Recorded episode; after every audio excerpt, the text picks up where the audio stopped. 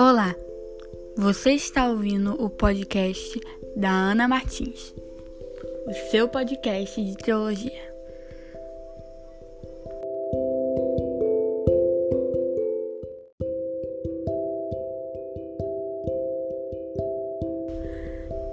Neste episódio falaremos sobre cristianismo cultural.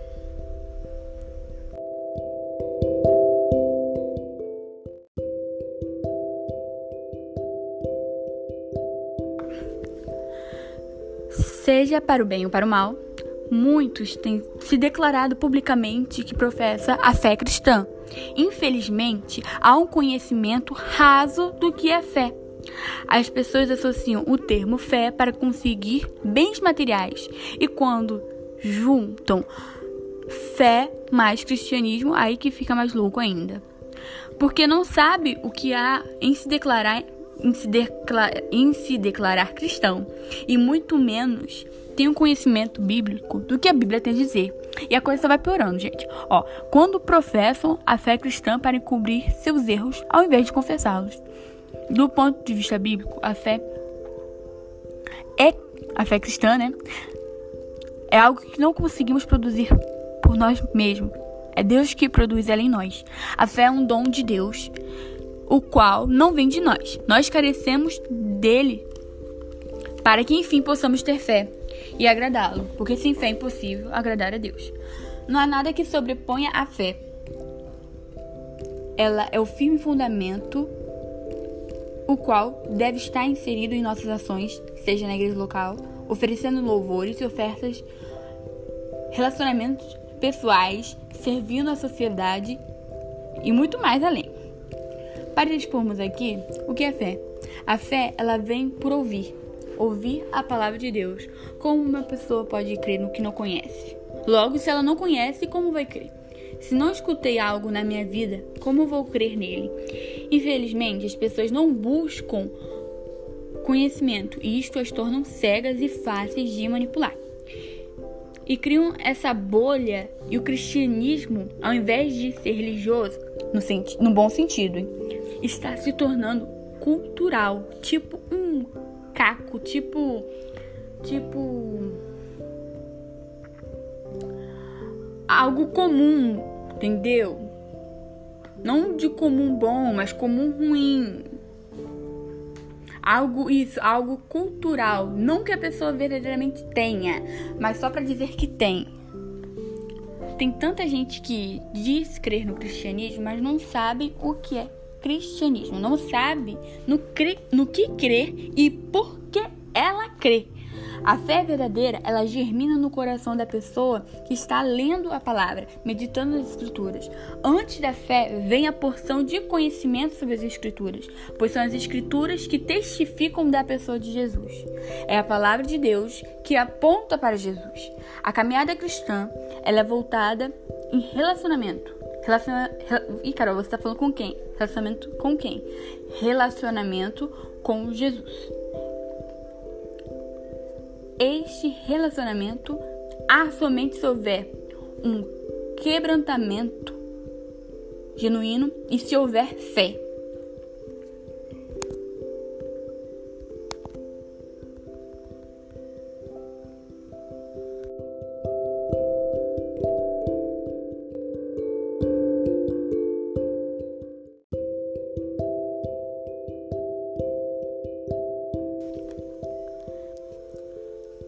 Relacionamento com quem? Relacionamento com Jesus. Este relacionamento há somente se houver fé e um quebrantamento genuíno, onde a nossa alma está totalmente rendida às Escrituras. E em nossa alma que, que ecoa uma certeza que só as Escrituras e a fé podem provocar.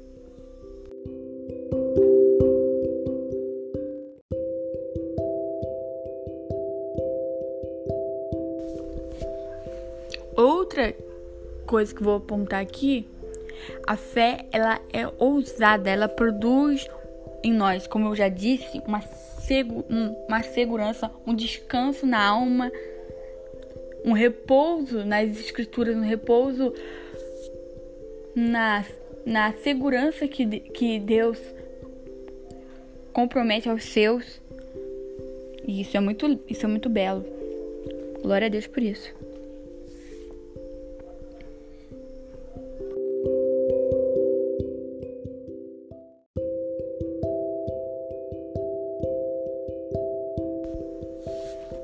É impossível dizer que a fé não está atrelada à salvação.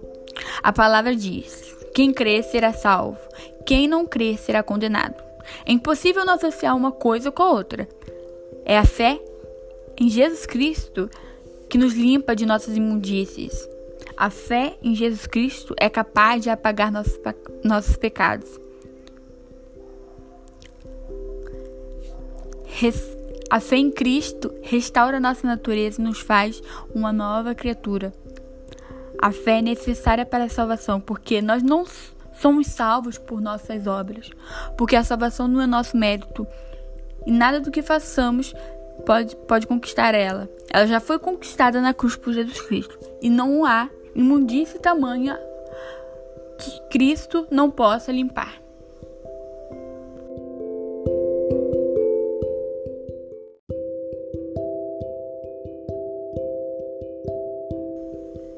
Nessa nova vida, na nossa nova natureza, a cruz ela requer de cada um de nós que rejeitemos nossa carnalidade, para que enfim nos tornemos perfeitos como Cristo é. A fé em nós impulsiona com força para agirmos como Cristo. Nessa nova vida, rejeitamos tudo aquilo que é impuro para Deus, aos olhos de Deus. Você pode até cair, mas a graça de Deus lhe fará levantar e a cada dia rejeitar com mais intensidade aquilo que é impuro aos olhos de Deus. Pois Cristo é o fundamento onde nós estamos prendidos, onde nós estamos cativos.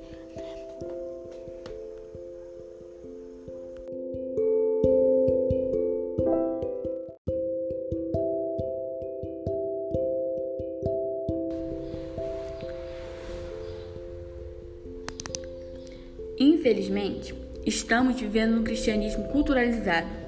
O termo cristão tem sido ridicularizado por nossas próprias obras.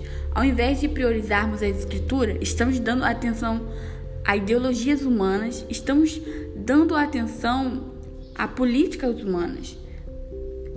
E isto se diferencia da verdade que a palavra prega. Devemos prestar assistência às viúvas, aos órfãos e admoestar em amor os nossos irmãos, que assim como nós também caem em pecado.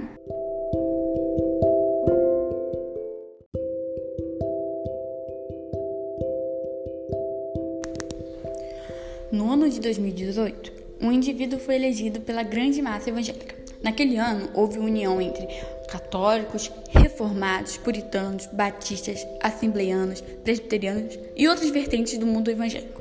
Naquela época, alegaram que o indivíduo era cristão e por isso votaram nele. O que claramente não é. Enfim, o mais louco é que a grande massa se uniu para algo de certa forma fútil. Mas ajudar os pobres, os mais necessitados, não há nenhuma movimentação dessa escala. Realmente é questionável o evangelho que prega. Você não acha?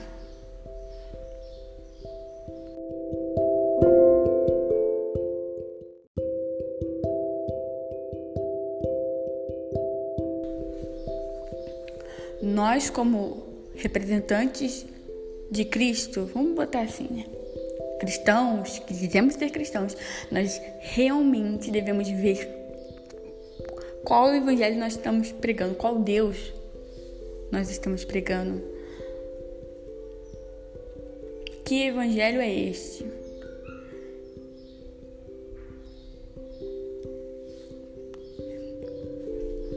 Nós não precisamos de figuras políticas nos apoiando, até porque Deus, ele é soberano sobre todas as coisas.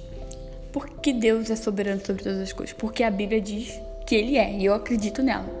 Eu creio nela. Ela é inerrante. Ela é certa, é verdadeira e, eu, e é real. Eu confio nela. E naquilo que ela, tá, que ela está dizendo. Então nós não precisamos de ideologias políticas, nós não precisamos. É óbvio que você vai lá exercer o seu, seu dever cívico, mas nós não precisamos nos apoiar e muito menos nos assegurar nessas questões, porque sobre todas as coisas, Deus, ele é soberano. Deus, ele sabe o que faz, está no controle de tudo. Nada escapa de sua mão, nada escapa de seus olhos.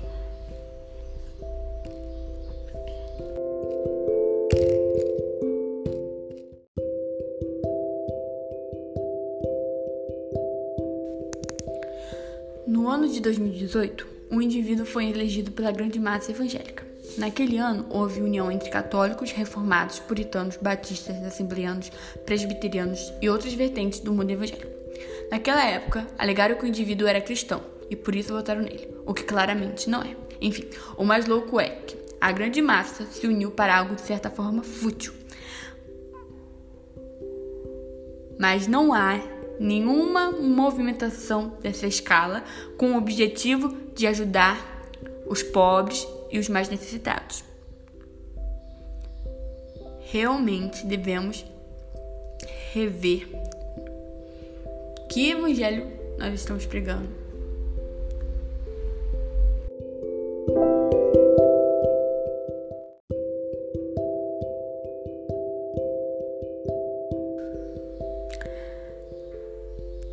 Espero que vocês tenham gostado deste episódio de podcast. É o meu primeiro, de muitos.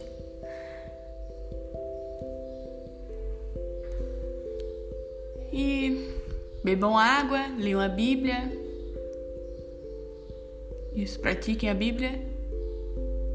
E obrigada por me ouvir.